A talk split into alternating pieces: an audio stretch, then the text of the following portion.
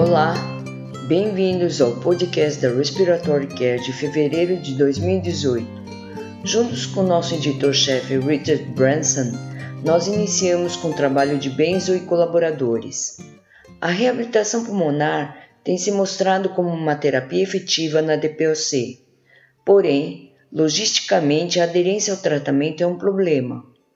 Bens e colaboradores relataram o uso de um programa domiciliar de reabilitação pulmonar usando um tablet, um monitor de atividade e um oxímetro. Os exercícios incluíram caminhada e treinamento resistido de todo o corpo seis dias por semana. Neste estudo piloto, os autores, Benzo e colaboradores usaram a supervisão de saúde e disponibilizaram esses componentes para facilitar a monitorização remota. A promessa da era digital e da monitorização e orientação remota está somente agora em andamento. Collins, em seu editorial, opina que esse tipo de programa torna a reabilitação pulmonar acessível para os pacientes que não conseguem ou não desejam realizar um programa baseado em um centro. Porém, futuros trabalhos nessa linha ainda são necessários. A ventilação não invasiva, VNI, apresenta importantes desafios na aerossol terapia, particularmente em pediatria. Velasco e Berlinski avaliaram a aerossol terapia durante a VNI em um modelo laboratorial pediátrico, com um circuito de ventilador contendo braço inspiratório e expiratório. Os autores variaram o tipo de nebulizador, a posição desse nebulizador no circuito do ventilador e variáveis ventilatórias por meio de uma máscara. Velasco e Berlinski reportaram que os nebulizadores de rede tiveram um desempenho melhor que os nebulizadores a jato em relação à posição do inalador no circuito. Adicionalmente, eles demonstraram que aumentando a pressão inspiratória melhora somente a oferta de aerossol terapia nos nebulizadores a jato quando colocado no ventilador. Estes dados sugerem que a eficiência da aerossol terapia depende do tipo de nebulizador e de sua posição no circuito. É importante lembrar que os dados de aerossol terapia durante a ventilação invasiva não predizem a aerossol terapia durante a ventilação não invasiva. Xu e Ma, em seu editorial, contrastam o papel do circuito do ventilador da ventilação invasiva como um reservatório comparado com a VNI, onde o vazamento fixo resulta em perda de medicamento para a atmosfera. A cânula nasal de alto fluxo é amplamente utilizada em pediatria e em adultos com bons resultados. Os mecanismos de ação incluem a lavagem do espaço morto anatômico, o desenvolvimento de pressão expiratória final e uma oferta consistente de fração inspirada de oxigênio. Nielsen e colaboradores avaliaram em seu estudo uma cânula de alto fluxo nasal em pediatria em adultos Usando modelos de via aérea superior produzidos em 3D e um modelo pulmonar simulando hipercapnia, os autores demonstraram que o aumento do fluxo na cânula melhorou a eliminação de CO2 em um nível acima do qual outros aumentos não conseguiriam mudar o CO2. Porém, houve um aumento significante da pressão expiratória. Não surpreendentemente, a respiração com boca aberta diminuiu significativamente a pressão expiratória. Esses dados ajudam a definir as mudanças clínicas advindas do uso da cânula de alto fluxo nasal. Os modelos mecânicos do sistema respiratório estão frequentemente baseados em conceitos de engenharia e em valores de sujeitos ditos normais. Isto leva a vários estudos de modelos pulmonares usando valores de faixa muito amplos para complacência e resistência. Arnal e colaboradores tentaram abordar esta questão avaliando os valores de complacência e de resistência em um grupo de sujeitos ventilados mecanicamente com pulmões normais, com DPOC e com SARA. Consistente com cada patologia, os sujeitos com DPOC apresentaram maior resistência e maior valor de complacência, enquanto que os sujeitos com SARA foram associados com valores de baixa complacência. Esses dados podem ser usados para descrever modelos mecânicos de doenças usando dados encontrados clinicamente. A manometria esofágica tem se mostrado útil na seleção da PIP em indivíduos com complacência torácica alterada e na monitorização do trabalho respiratório. Há advertência na monitorização da pressão esofágica em relação à colocação correta do catéter, de modo que a pressão transpulmonar possa ser determinada adequadamente. Rhodes e colaboradores descreveram em seu trabalho uma alternativa ao teste típico de oclusão para se determinar se a colocação do catéter está adequada, usando o método de localização do ciclo cardíaco.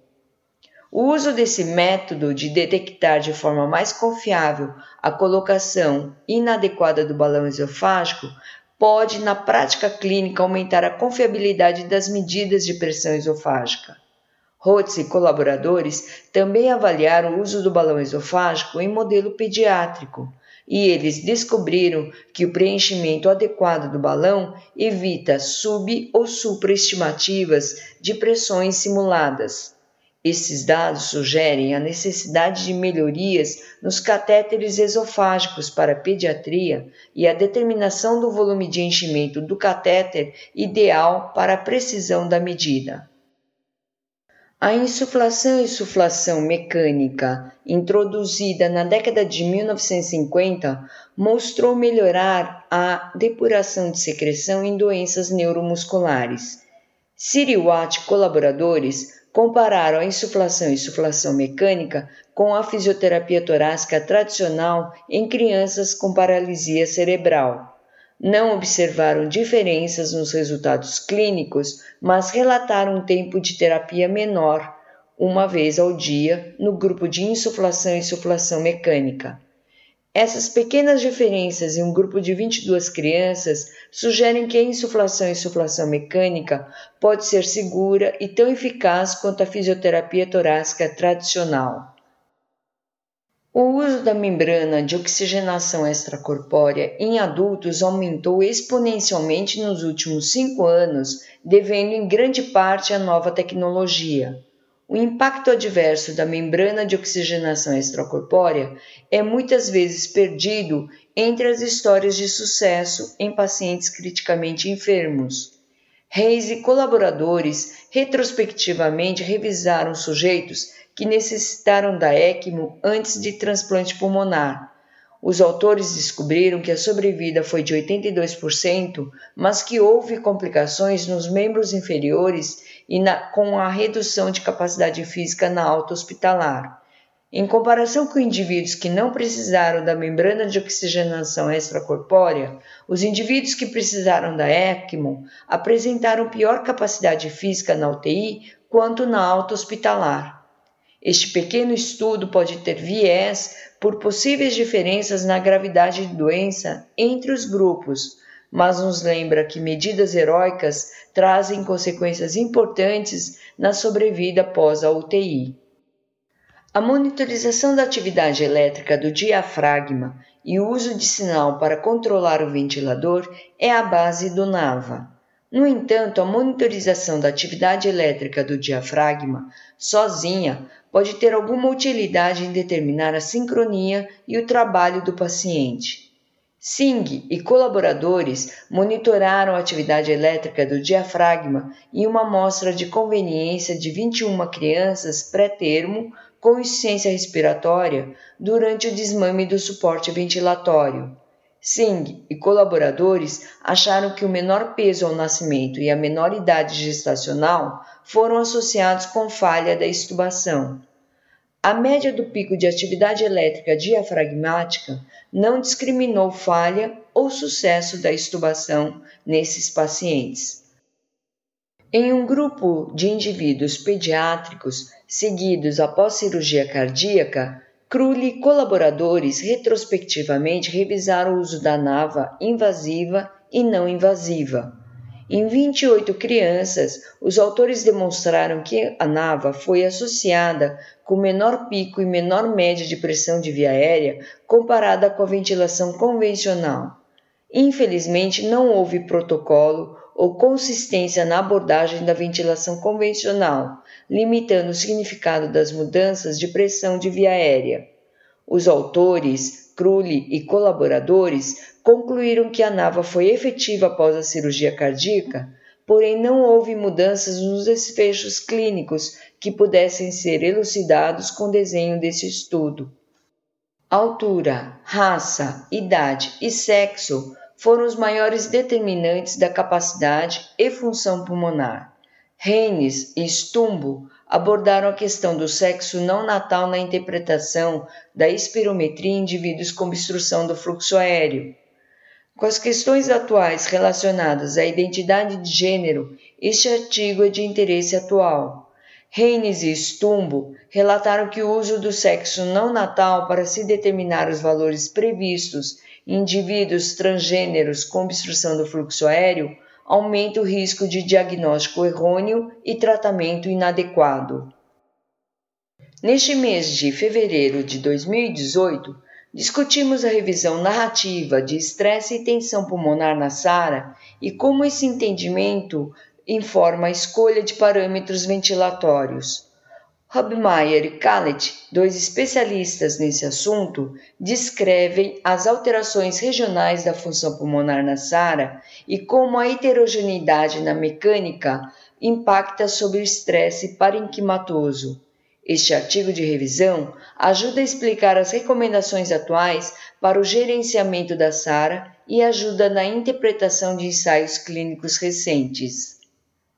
Em outro estudo, Bahaman e colaboradores oferecem uma revisão sistemática sobre a escolha apropriada da interface durante a VNI em insuficiência respiratória aguda, este artigo compara e contrasta vantagens e desvantagens de máscaras nasais, oronasais e full face, assim como o capacete.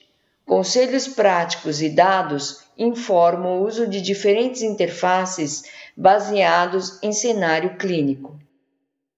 Neste mês de fevereiro de 2018, Bruce Rubin oferece a revisão anual sobre fibrose cística na Respiratory Care.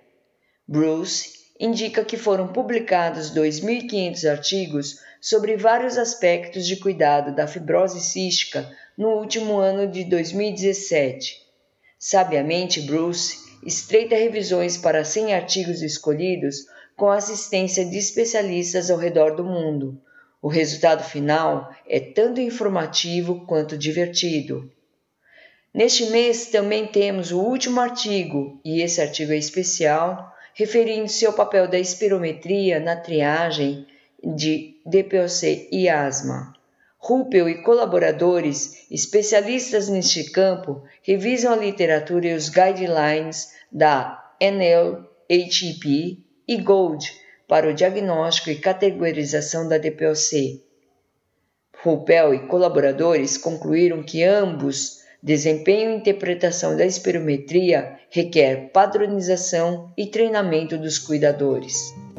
Para receber o conteúdo deste podcast e de podcasts anteriores da revista, por favor visite nosso website em www.rcjournal.com.